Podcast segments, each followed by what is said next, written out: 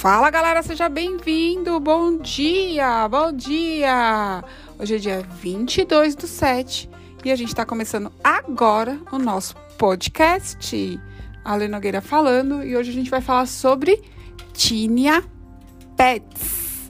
A Tinea Pets é uma ficção que a gente pega muito, muito, muito nos consultórios de podologia e a Tinea Pets ela é simples de tratar. Ela não é uma coisa complicada muito embora ela seja aí colonizada por fungos, tá? Então a Tina Peds, os clientes chamam de frieira, alguns chamam de pet atleta, é tudo a mesma coisa.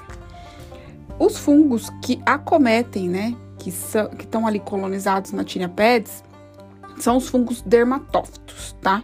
Em geral a gente vê o, o o mentagroftis e o interdigitale. Em geral, são esses, tá bom? Mas existe uma, existe outras espécies de fungos que também geram a tínia, tá?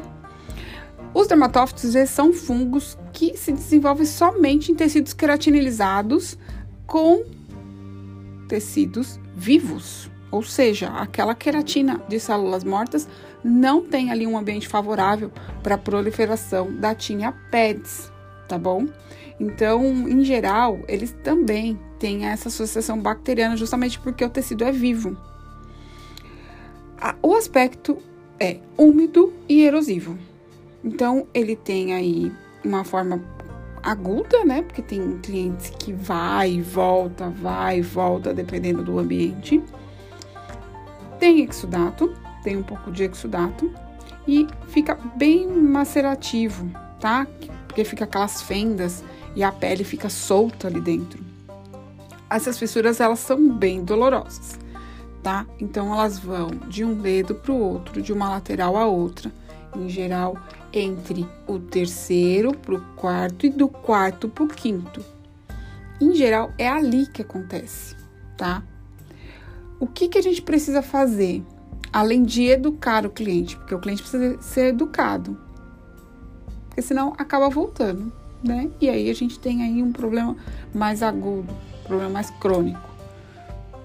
No consultório, o procedimento é simples, tá? O protocolo é muito simples. Você vai fazer uma higienização com antisséptico. Você pode lavar com soro fisiológico também, tá? Não tem problema. Ou com algum tipo de higienizante que tenha saponáceo. Retira o excesso dessa queratina, aquela parte mais macerada, entre um dígito e outro, pode usar o bisturi, pode usar o alicate para tirar aquelas bordas, só não dá para lixar, tá, gente? Só não dá para fazer isso. O restante dá para você usar tanto o bisturi quanto o alicate, um, um instrumental da sua escolha. Depois que você retirou aquela parte que está solta, aquela parte que está contaminada, você vai fazer novamente uma antisepsia no local. Seca bem deixa ele bem sequinho e aí começa o seu diferencial. Você que não tem nem o alta frequência e nem o laser, pode ali aplicar o antifúngico e mandar o cliente para casa. O que, que você precisa fazer ali, que é o meu toque? Coloque, faça uma bolinha, um rolinho com gaze e deixe ali como um separador. Por que a gaze? Porque a gaze não vai ficar úmida, não vai deixar um ambiente úmido, tá? Então faça um separador de gás ali e peça para o cliente manter esse separador em casa até o tratamento terminar, até secar essa tinha. Ale, tenho alta frequência, show! Usa aquele eletrodo de baleia ali, cinco minutinhos de alta frequência, depois passa o antifúngico, manda o cliente para casa, tá bom? E peça para ele fazer todos os cuidados que precisa fazer em casa. Vou falar mais tarde falar mais baixo. Ale, tem o laser, perfeito, perfeito. Aplica o laser ali por varredura.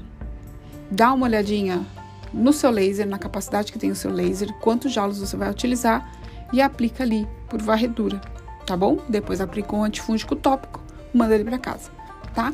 Vende o antifúngico para ele, gente. Por quê? Porque ele não vai comprar. É certeza que ele não vai comprar, tá? Então vende para ele. Porque ele já leva, já usa, fica de boas, tá tranquilo, tá bom? O que você precisa fazer e pedir para ele fazer em casa?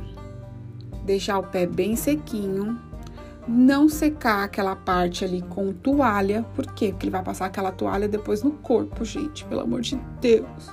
Peça para o cliente secar com papel toalha. Não usar sapatos sem fazer a limpeza desses sapatos, então pede para ele trocar o sapato todo dia. Ai, Ale, não tenho, enfim, dá um jeito, tá? O ideal é que ele não fique com o sapato fechado. Mas se ele for ficar com o sapato fechado, precisa trocar o sapato todos os dias. De preferência, usar meias de algodão, tá bom? E não ficar indo em banheiro público. Agora tá todo mundo em casa, né? Então não tem muito, tem muita, não tem muito problema com isso. O paciente, em geral, ele vai ver uma melhora se ele fizer tudo em casa certinho, manter limpinho, certinho, sequinho, sabe? Uma dica que você pode dar para esse paciente é que depois que ele passar o antifúngico, que em geral precisa ser um antifúngico de base alcoólica, que é para deixar a tínia bem sequinha, ele pode colocar um antitranspirante no pé, um desodorante de pé, porque vai controlar a, a hiperidrose e controla ali um ambiente mais úmido dentro do sapato, tá? Então, um desodorante é bem legal, ele pode utilizar tá bom? Em geral, se ele fizer tudo certinho, bonitinho, com 15 dias já tem um bom resultado, tá? Mas vai depender muito do organismo dele também. Então, acho que é isso. Deixei aqui algumas informações super legais e interessantes para que você escute e coloque em prática. Se você ainda não me segue no Instagram, pelo amor de Deus, me siga lá, né? Que tem bastante coisa, tem bastante conteúdo lá. É alenogueira.podologia.